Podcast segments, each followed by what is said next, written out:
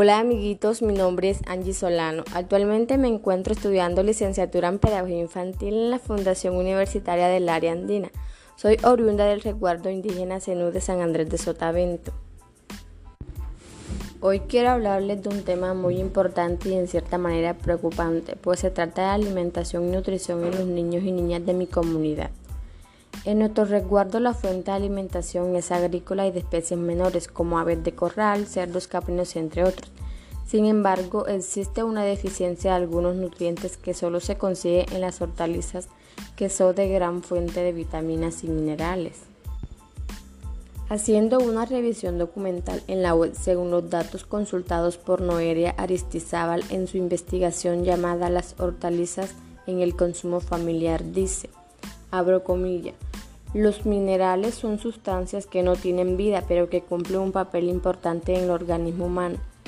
Están presentes en pequeñas cantidades, forman parte de los tejidos de la saliva, lágrimas y jugos que, ayudan a la digestión. Las hortalizas son fuentes de minerales, cierro. Para nuestros niños y niñas, Actualmente existe el programa de alimentación escolar que incluye cereales, leguminosas y enérgicos como leche, panela y algunas proteínas como frijol y lentejas, pero no se observan frutas y verduras suficientes ya que actualmente se manejan paquetes de alimentos o las conocidas raciones para, para preparar en casa.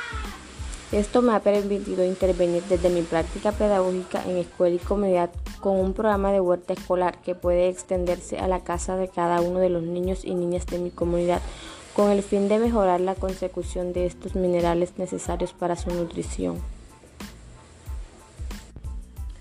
Con el ejercicio de la huerta escolar se amplía el hábito de sembrar hortalizas como habichuelas, ají dulce, col, entre otros. En este proceso de adquisición de minerales también intento integrar a las familias en un trabajo colaborativo, fortalecer los procesos matemáticos de los niños, niñas y familiares al comprender el área de siembra, número de plántulas por área y peso de las cosechas útil a la vida diaria, lo social desde la integración y desde las ciencias naturales al conocer especies y variedades de plantas hortícolas. Esto es un proceso práctico y presencial desde su comienzo. Les invito a interesarse por la nutrición y de nuestros niños y niñas desde nuestro proceso de enseñanza y aprendizaje. Gracias.